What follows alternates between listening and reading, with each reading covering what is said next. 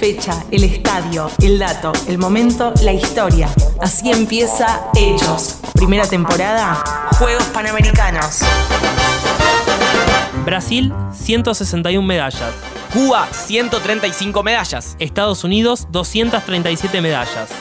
Este es el podio del medallero de los Juegos Panamericanos de Río de Janeiro 2007, que será el disparador de las historias de este episodio. En la locución y producción, Julieta Herstig. Mi nombre es Mariano Colombo. Mi nombre es Iván Ullman y así damos comienzo al séptimo episodio de la primera temporada de Hechos. Las fechas por sí solas no dicen nada, pero si las relacionamos, seguro que hay hechos que nos llaman la atención.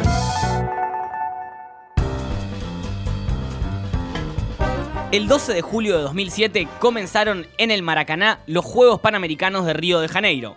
Y ese mismo día, pero de 1990, en Roma falleció el entrenador de fútbol brasileño Joao Saldaña, quien dirigió a la selección en las eliminatorias del Mundial de México 70. Y claro, Brasil jugó varias finales de mundiales, entre ellas las de 1998, el 12 de junio, frente a Francia, que lo derrotó por 3 a 0 y se consagró campeón del mundo. Y en ese mundial, Francia eliminó a Italia en cuartos de final, que en su once inicial contó con Cristian Vieri, que nació el 12 de julio de 1973 y que en la temporada 97-98 jugó en la Liga Española. Liga en donde cerró su carrera el exfutbolista, cara visible del recordado PC Fútbol y conductor de Informe Robinson, Michael Robinson, que nació claro un 12 de julio, pero de 1958 en Inglaterra. Mismo país en donde nació Luke Shaw, el actual jugador del Manchester United, equipo que ha jugado una memorable final de Champions League en la que remontó un 1 a 0 en tiempo de descuento y logró ganar por 2 a 1 frente al Bayern Múnich. Equipo en el que actualmente juega James Rodríguez, el colombiano que nació en Cúcuta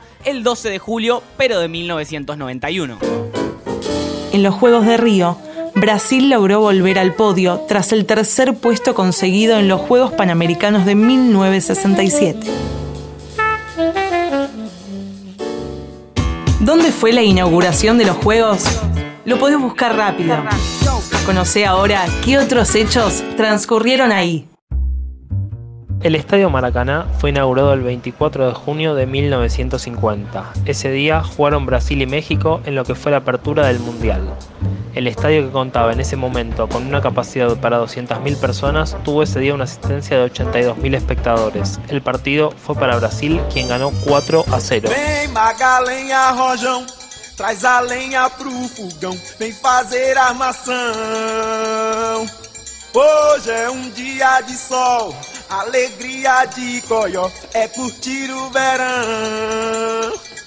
Vem Magalenha Rojão, traz a lenha pro fogão, vem fazer armação. Hoje é um dia de sol, alegria de coió, é curtir o verão. En esa Copa del Mundo se jugaron además otros 7 encuentros en el Maracaná, 4 por la primera fase y otros 3 de la fase final. Brasil le había ganado 7 a 1 a Suecia y a España por 6 a 1. Quedaba Uruguay, con un empate alcanzaba, pero Varela, capitán uruguayo, le dijo a sus compañeros, los de afuera son de palo, Uruguay dio vuelta al partido, ganó 2 a 1 decretando el maracanazo y silenciando a los 200.000 espectadores presentes en el estadio.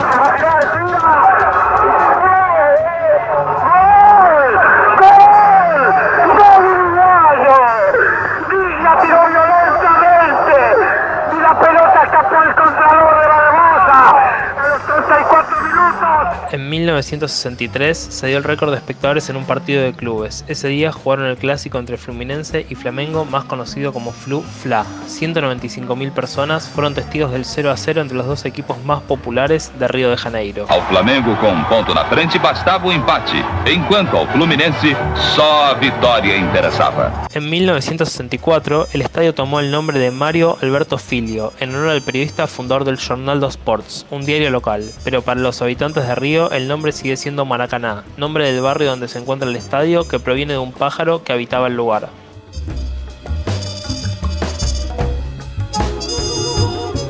El estadio donde Queen, Madonna, Kiss, entre otros artistas internacionales supieron tocar, sufrió varias remodelaciones. En el 92 pasó de 200.000 a 130.000 espectadores, en el 99 a 103.000 y actualmente cuenta con una capacidad para 75.000 personas.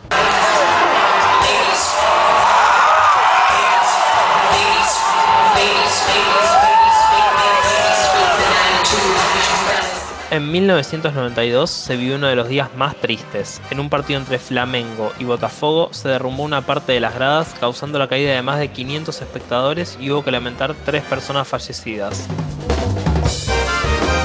En el año 2000 se disputó en tierras brasileñas el primer mundial de clubes de la FIFA. El campeón fue el Corinthians, que derrotó al Vasco da Gama. Además, en este estadio se consagró la Liga de Quito como el mejor equipo de América tras ganarle al Fluminense la final de la Copa Libertadores en 2008. El turno de Washington. Si no convierte, Liga campeón de la Libertadores. El arquero no le da referencia. Recién allí, Washington sale de la pelota. Le va a pegar Washington. Que se perdió goles, eh. Atención. A ver, Washington y el héroe Ceballos. Allí va. Washington. Atacó Ceballos, señoras y señores. Héroe, héroe, liga, liga. Liga campeón de la Copa Libertadores. Otro gran evento que albergó el Maracaná fue el Mundial del 2014. En este estadio se disputaron 7 partidos, 4 de primera fase, 1 de octavos de final, 1 de cuartos y la final entre Alemania y Argentina. Churle. Lo corre Mascherano. Churle. Saca el centro. Goetze. Señoras y señores, gol de Alemania. El estadio donde supieron jugar Pelé, Rivellini, Garrincha, Maradona, Ronaldo y Messi tuvo como último gran evento los Juegos Olímpicos de 2016, en donde además de disputarse varios deportes, se realizaron las ceremonias de apertura y clausura. Estás escuchando Hechos, el podcast de historias deportivas que merecen ser contadas. En Argentina, el deporte más popular es el fútbol. Conoce qué hecho popularizó este deporte en otro país. En este caso vamos a viajar a El Salvador para hablar de lo que es tiro con arco, ¿no? Muchos, Tiro con arco. muchos llamamos lanzamiento arco y flecha. Sí, arco y fe, sí. Pero en realidad Es, el es un deporte oficial- que, a ver, cuando están los Juegos Olímpicos y lo engancho en la tele, me apasiona. No puedo dejar de verlo. Porque la precisión.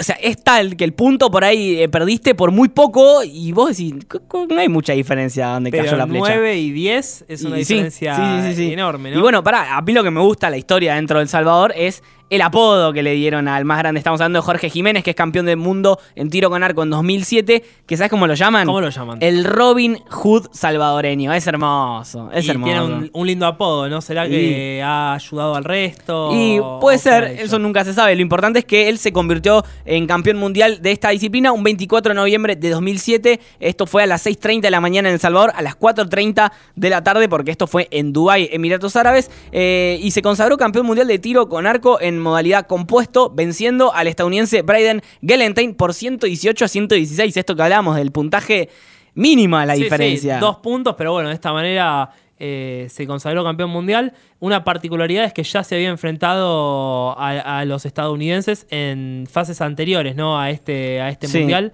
Y de esta manera entonces logró el título.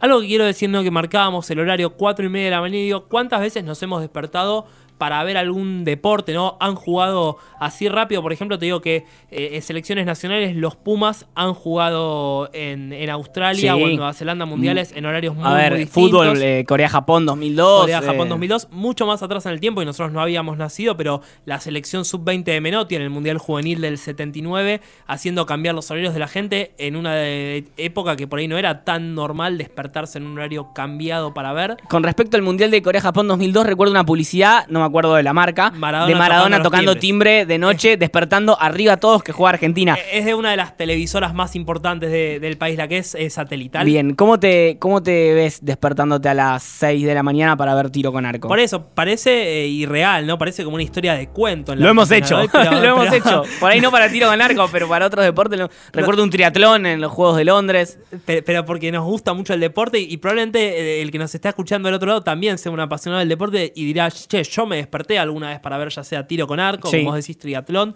o alguna otra disciplina que por ahí no es tan popular en la Argentina, ¿no?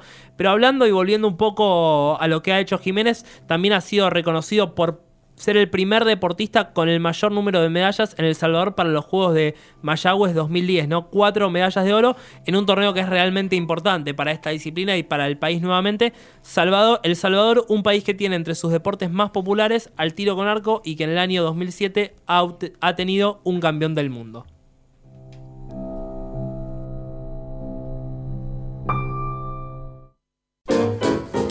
Las instalaciones que se usaron en los Panamericanos tuvieron que ser remodeladas para ser reutilizadas en los Juegos Olímpicos que tuvieron lugar en Río en 2016. ¿Qué mejor que recordar un gran hecho de los Juegos con uno de sus protagonistas? Y llegó el momento entonces de recordar uno de los grandes momentos para el deporte nacional en los Juegos Panamericanos de Río de Janeiro 2007.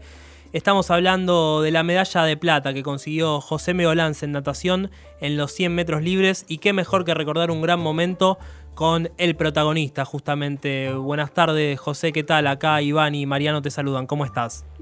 Hola, ¿qué tal? Buenas tardes, ¿cómo andan? Bien, muchas gracias. Bueno, eh, empezar consultándote un poco por tus sensaciones o, o, los recuerdos ¿no? que tenés de la medalla que lograste en Río, más teniendo en cuenta que fueron tus últimos Juegos Panamericanos.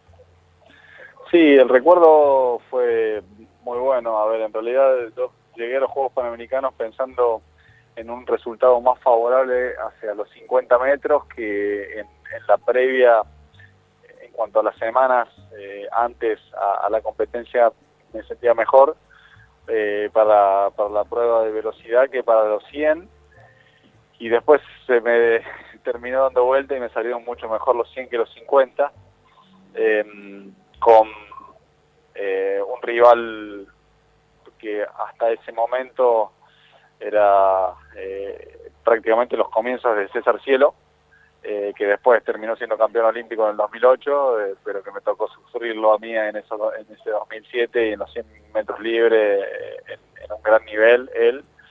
Así que eh, la carrera fue, fue muy buena, eh, sobre todo por el desarrollo mismo.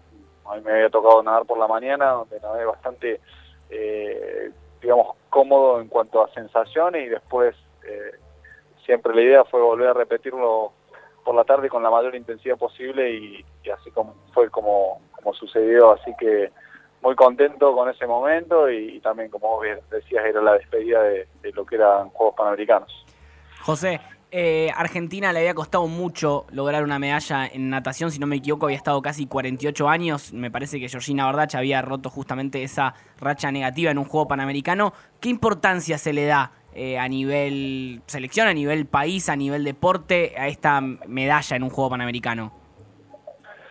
Yo creo que el panamericano para el deporte argentino es un evento muy muy trascendente, muy esperado, este, porque, bueno, en principio también es, la antesala a lo que son los Juegos Olímpicos, con lo cual eh, el hecho de, de tener un, un, buen rendimiento ahí significa que es eh, ya la recta final hacia el, complemento del ciclo. Eh, entonces está bueno y, para como aspiración este, y como preparación también es importante eh, tener eh, un, una buena performance porque como te decía es, es algo que influye sobre todo por lo que es el deporte amateur y, donde entra también en un calendario de la natación como prioridad para, para la natación argentina. José, aprovechamos este momento eh, para agradecerte por haber podido recordar junto a vos eh, este momento tan importante para el deporte nacional y aprovecho para hacerte la, la, última pregunta que en realidad un poco tiene que ver con que nuestro podcast de historias deportivas se llama Hechos y si querés contarnos algún hecho en particular que haya marcado tu vida. Y a ver, deportivamente eh, me tengo que remontar al 2002, que fue eh, mi resultado más importante en el Campeonato del Mundo, 50 libre, eh, pileta corta. Eh, sin duda que dentro del contexto competitivo y, y, la prueba en sí se dio todo como lo hubiese imaginado y como lo hubiese deseado, así que fue perfecto. pude ganar medalla de oro haciendo mi mejor registro y a su vez en su momento récord de campeonato y récord sudamericano, así que más no podía pedir, eh, ha sido el momento más importante de mi carrera. Bueno, muchísimas gracias entonces, nuevamente, hasta luego. Por favor, un abrazo. Estás escuchando el episodio 7 de la primera temporada de Hechos, historias deportivas que merecen ser contadas. Cada evento deportivo es recordado por algún hecho, particular. Ahora, el dato de color de estos, juegos.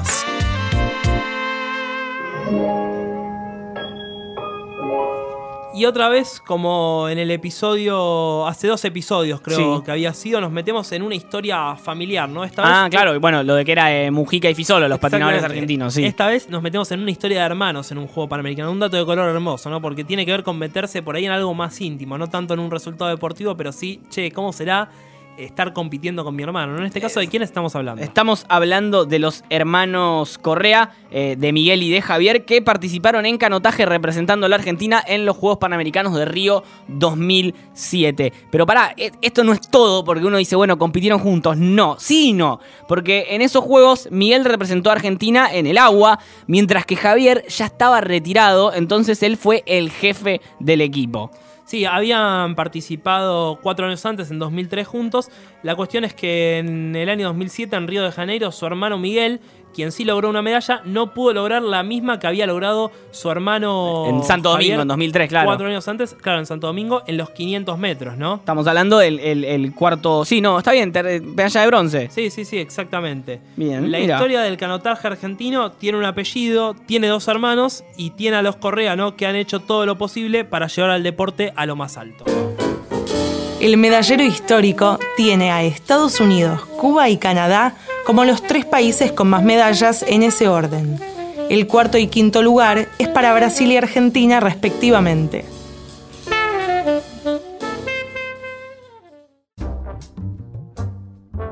Llegamos al final entonces de este séptimo episodio de Hechos. En la locución y producción Julieta Herstick me acompañó Mariano Colombo. Mi nombre es Iván Ullman. En el próximo y último episodio de la primera temporada viajamos a la ciudad de Guadalajara porque en el año 2011 se realizaron allí los Juegos Panamericanos y obviamente de esas historias nos nutriremos para ir desandando las nuestras. Nos encontramos entonces. Hecho fue grabado en Radio y Punto y emitido por WeTalker.